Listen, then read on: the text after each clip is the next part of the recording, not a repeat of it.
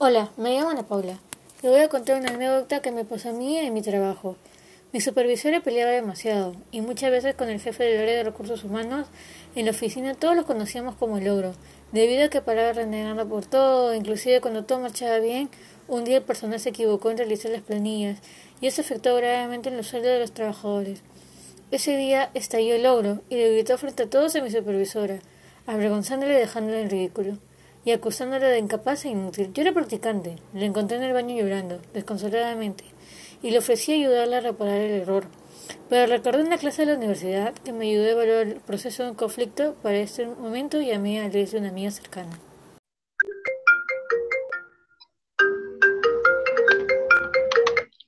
Aló Leslie, ¿qué tal? ¿Cómo te va? ¿Te acuerdas de nuestra clase de evaluación de conflictos y desarrollo de equipos? Quiero tu ayuda en un caso. Hola Ana Paula, ¿todo bien? Pues de tanto tiempo, pero creo que puedo ayudarte. Primero debes recordar que hay cinco etapas de conflicto, ¿te acuerdas?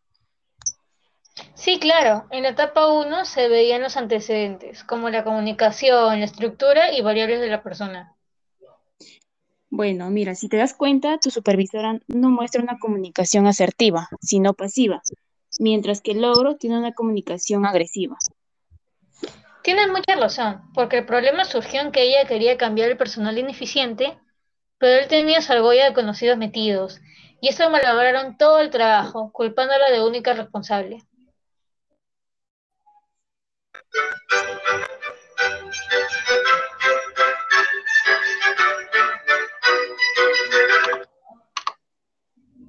Vamos bien, Ana Paula. Ella debió despedir al personal, que ni siquiera sabe manejar una planilla o darles una capacitación. Me indigna la gente que no se queda, que se queda con la vara o por intereses externos.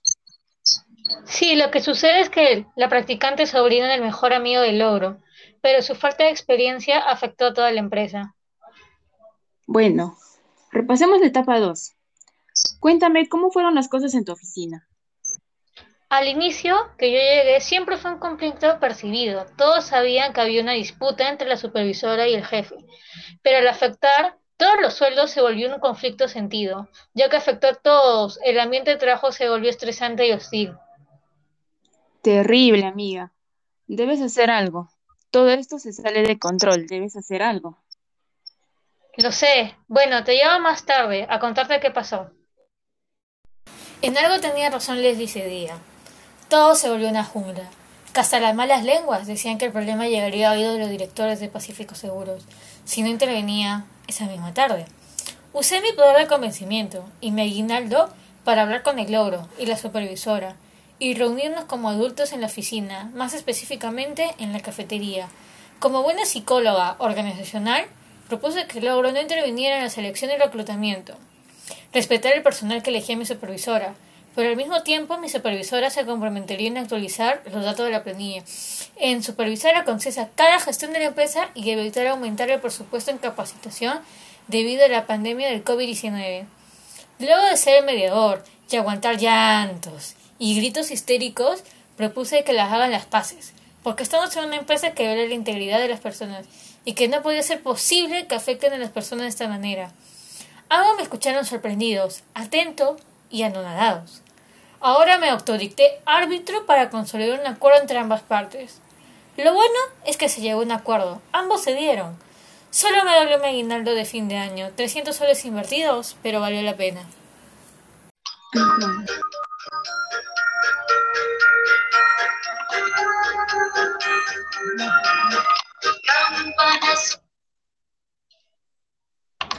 Ana Paula, prácticas y de paso los sueldos de los trabajadores para Navidad. A eso llamo acto heroico. Ambos cubrieron el tratado. El comportamiento de ambos fue idóneo y asertivo. Al día siguiente se le vio el logro expresarse de forma asertiva y empática con los demás. En la oficina me acusaron de bruja, me reí. Mientras que mi supervisora con mi ayuda y algunos voluntarios recreamos la planilla, rectificamos el error de los sueldos, todos fueron honestos al decir la información. Pareció un milagro cercano a Navidad. Sin darte cuenta, pasaste la tercera y la cuarta etapa. Es increíble cómo ambos practicaron la comunicación asertiva. Todo se consigue cuando todos somos voluntarios, por eso es necesario recordar la misión de organización. Pero sí, ¿quién diría que esta lección serviría en la vida real, no? Aún falta una etapa, Ana Paula. ¿Aún hay más? Los resultados, ¿cómo fueron? A ver. Bueno, el cambio fue abismal. Logramos modificar todo en 48 horas. Toda la empresa quedó impactada. Desde ese entonces se fomentó un cambio y la calidad de los recursos humanos y el servicio de seguros pacífico han incrementado notoriamente. Tanto que aumentó las ventas en estas fechas. Está de moda regular seguros en Navidad, porque el valor de la vida no tiene precio.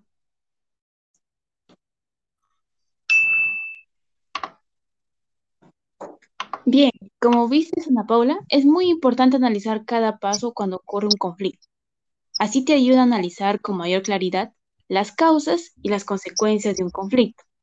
Las lecciones, las lecciones aprendidas de la universidad puedes aplicar a tu vida cotidiana. Es verdad, los cinco pasos de conflictos fueron muy útiles, pero me gustaría saber qué técnicas aplicar para que la comunicación y el ambiente sea más ameno.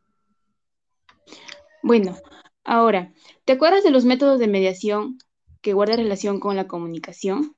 Quiero decir, la mediación ayudará a facilitar la comunicación y a negociar un acuerdo en situaciones de conflicto. En mi trabajo sería muy útil con todo lo que pasa. Te explico. En la comunicación, cada parte aprende a comprender su propia posición y la del otro, e incluso a respetar a otra persona. Por ejemplo, hablemos de la mediación transformadora, ya que busca crear nuevos niveles de concientización y reconocer las partes del conflicto. Si no me equivoco, en este tipo de mediación para la comprensión del reconocimiento y respeto de diversas maneras, existen dos procesos. Mm, ¿Cuáles serán? Claro, en los dos procesos de mediadores, lo que busca es entender los niveles de comprensión de diversas maneras. Se emplea el diálogo y la, y la microfocalización. Eh, con respecto al diálogo, se refiere al tipo de conversaciones en la que pueden haber recuperación del poder, es decir, el empowerment y el reconocimiento. Por ejemplo, en el caso, de, en el caso que me contaste, la supervisora y el jefe de recursos humanos, a través de este diálogo, hubieran cada uno alcanzado la mayor claridad sobre sus propias ideas e incluso tener una propia claridad de cada uno. Mm, Leslie, pero tengo entendido que el diálogo no es nada fácil, sobre todo si no hay confianza mutua. Como te conté, el jefe evitaba que la supervisora realizara el cambio del personal, porque sabía que no estaba en las condiciones de seguir con el objetivo de la empresa. Cierto, Ana Paula, el diálogo no lleva necesariamente al acuerdo, pero puede generar comprensión y respeto entre los que se encuentran en conflicto, en este caso la supervisora y el jefe. Porque escuchar es tan importante como hablar, dado que formulan preguntas llevada a cada uno a una auténtica curiosidad y por el deseo de saber más. Tienes razón, ahora veo por qué funcionó mi intervención. Sí, recordar la técnica del mediador transformacional y, el, y complementado con el análisis de conflicto sería un camino más factible, ¿no? Y de mayores resultados inmediatos. Gracias por todo, Leslie. Cuídate y feliz Navidad. Gracias, feliz Navidad.